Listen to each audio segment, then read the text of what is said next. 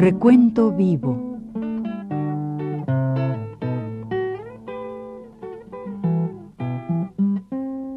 Mis décadas.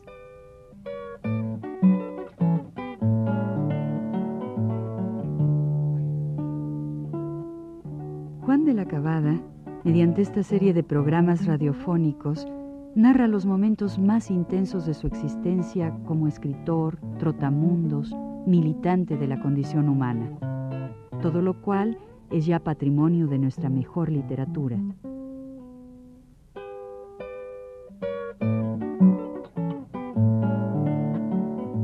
Con ustedes, Juan de la Cabada. Volveremos a Camagüey. Una de las cosas que más me agradaban entonces, que más me llenaban de alegría, era cuando mis primas, estas Marita, sí, nuevamente esta que era, todavía soltera, porque ya María estaba casada con un señor Manuel Tomé de allá de, de Camagüey. Me invitaban a pasear en coche, nos íbamos en el coche de ellas y pasábamos muy, ratos muy, muy, muy, muy bonitos. Eh, eran, eran muy chiquitas, muy, bueno, eran mayores que yo, pero de todas maneras eran chicas de 20 años o 21 años, algo así. esta tacita se casó después, poco tiempo, estando yo en, en Camagüey, sí, todavía, o un poco después, un poco después, sí.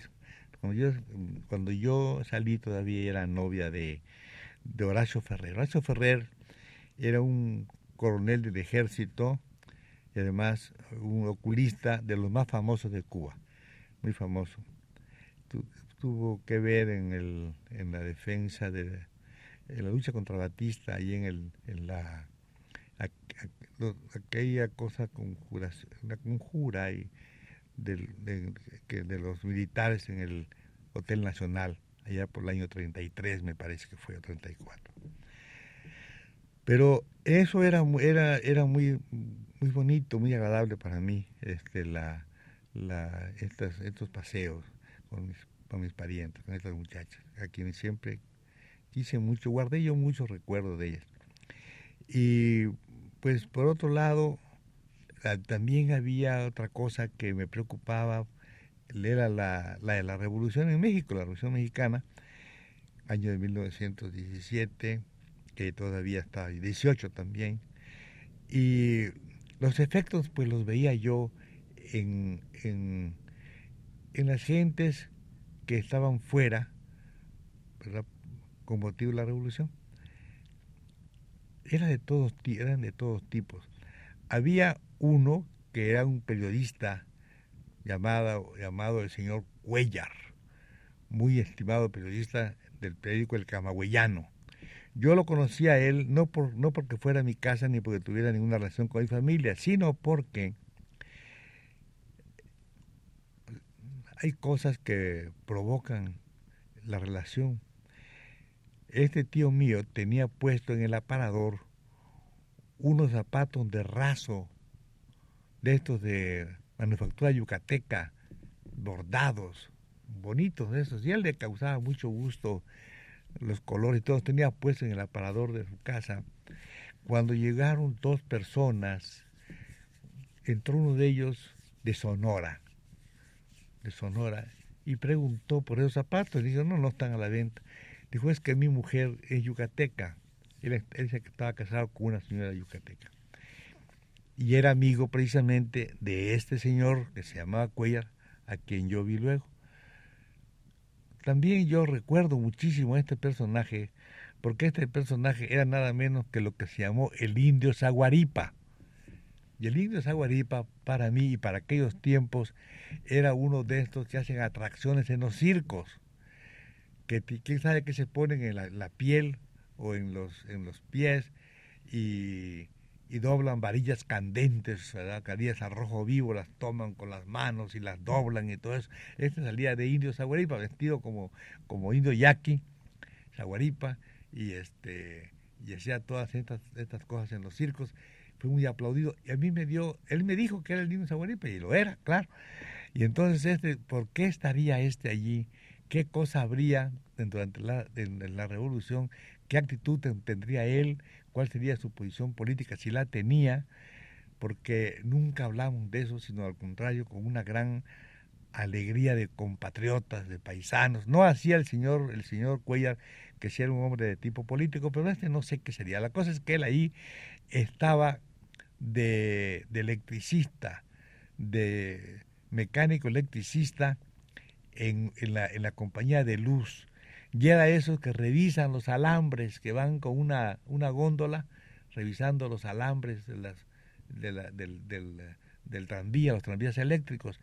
Y con eso me da ahí unas paseadas en esas, esas góndolas, nos íbamos usted y yo paseando por toda la ciudad y él con, la cosa de los alambres y conversando de México porque es muy curioso, este, claro, un México que yo no conocía, él me hablaba de toda la República, porque conocía todo, pues era el indio Zaguaripa, él había estado en, en todos los circos, parece que el circo Orri, en el circo en el circo, en el circo o algo así, anduvo por los circos, ¿verdad? Que de chiquito yo lo vi a él, ¿verdad? Que yo lo veo ahora, allí a este hombre con unos, tendría unos 35, 36 años, casado con esta señora yucateca, y yo iba a su casa a comer muchas veces, ¿verdad? Cosas mexicanas y todo esto.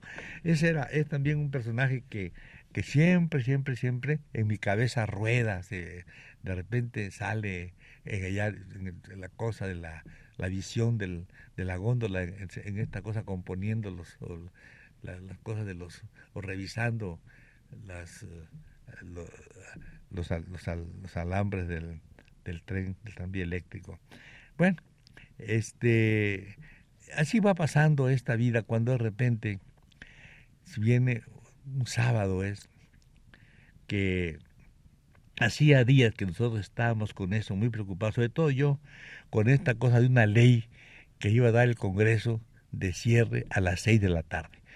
A mí me parecía que era que eso era que era muy bueno, sobre todo cuando hablaban ahí de, allá en Cuba del trabajo. Yo decía, no, si en México, no era verdad tampoco. Yo, yo no sabía, pero yo, pero yo creía que yo creía que todos cerraban a las seis. No es cierto. Las tiendas de mi pueblo están abiertas hasta las ocho o diez de la noche, ocho diez. Pero, pero yo decía siempre, ya se cierra a las seis y no sé cuánto, por hablar, no por decir algo. Y, pero sí, era abusivo eso, ¿no?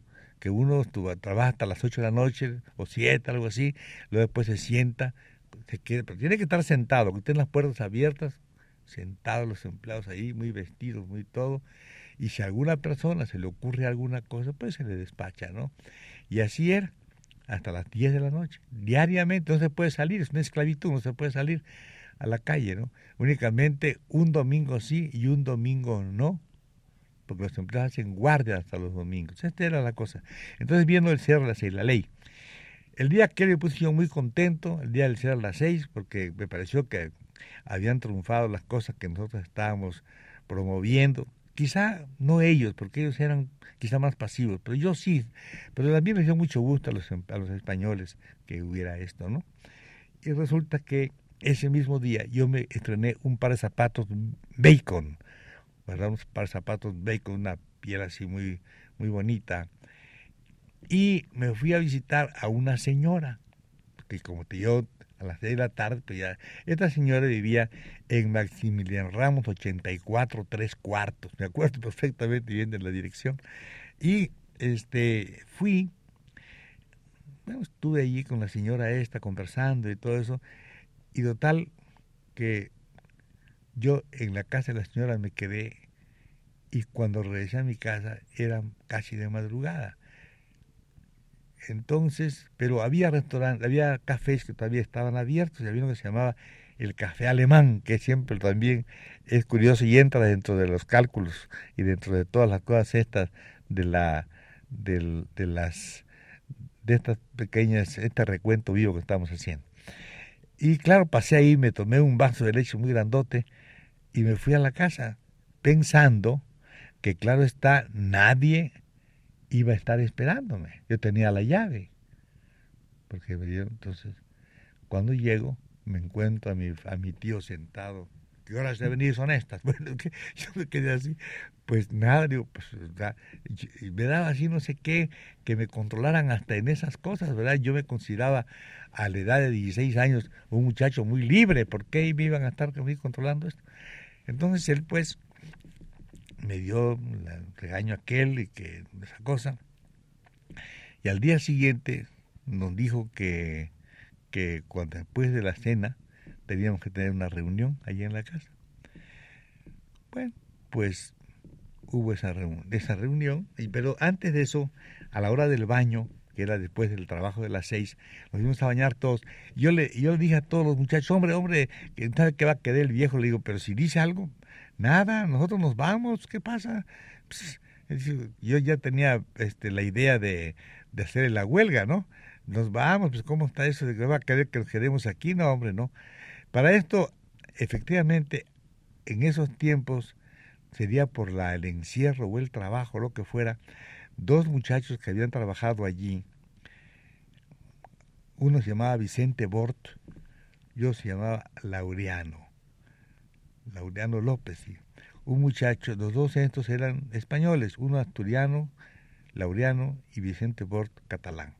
Bueno, pues estos chicos se fueron a España enfermos, creo yo que a causa del trabajo, me parece a mí, o del, calor, o de las dos cosas, o del encierro, y estos cuates murieron tuberculosos, ¿verdad? Uno en Barcelona y el otro en Oviedo. Bueno, estas esto, cosas yo las traía siempre me pesaban en el alma, ¿no? Me pesaban en el pensamiento, ¿qué pasa con esto? ¿Qué, ¿Por qué será? bueno, estos muchachos eran unos jóvenes que habían estado conmigo un poco antes, ¿no? Yo los había visto ahí, Vicente muy delgadito, muy, el otro muchacho muy, muy bonito, muy bonito, muy, muy fino, muy buena persona, el, el asturiano Turce y el otro un chico muy pálido, así muy bien. Y se fueron y se murieron. había muchos muchachos que les pasaba eso porque estaba la, estaba llena la, Cuba de, la, de, españoles, ¿verdad? Pues hay que tener en cuenta que La Habana, con, La Habana, en Cuba había una población de españoles, creo, creo que de medio millón de, de gentes, casi todos solteros, ¿no? una gente así vital. Y era la época en que iban a trabajar unos seis meses, de la, llegaban a la zafra, eh, muchos isleños y gallegos y llegaban y se regresaban a España, hacían las AFI, se regresaban con dinero. Esa era la época de la, de la guerra, esto que estoy hablando, esos años de la guerra, los años de, le, llama, le llamaban ahí la danza de los millones, esa época es la época de la guerra, ¿no?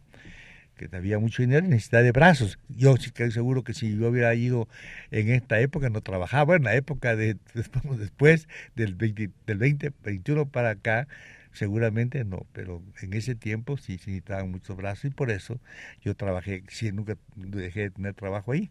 Bueno, entonces, con esto digo que nos bañamos y todos decían, sí, sí, cómo no, y los, no, si él dice que no, nos vamos todos a la calle, sí, sí, nos vamos, nos vamos, ¿no? Pues bien, bañándome, y yo estaba muy creído de que así iba a ser. Bueno, llegó la hora, después, después de la comida, nos, nosotros nos, nos todos ahí, empleados, él enfrente de nosotros, y tomó la palabra, empezó a decir, em, empezó a decir un, un, dijo su discurso muy, muy curioso porque tuvo gran efecto. Y eso, esos efectos los vamos a ver en, la, en el próximo programa. Gracias.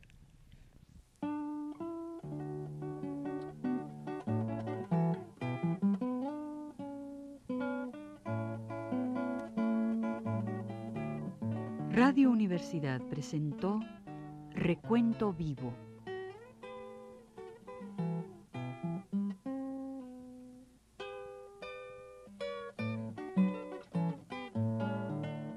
Décadas por Juan de la Cabada.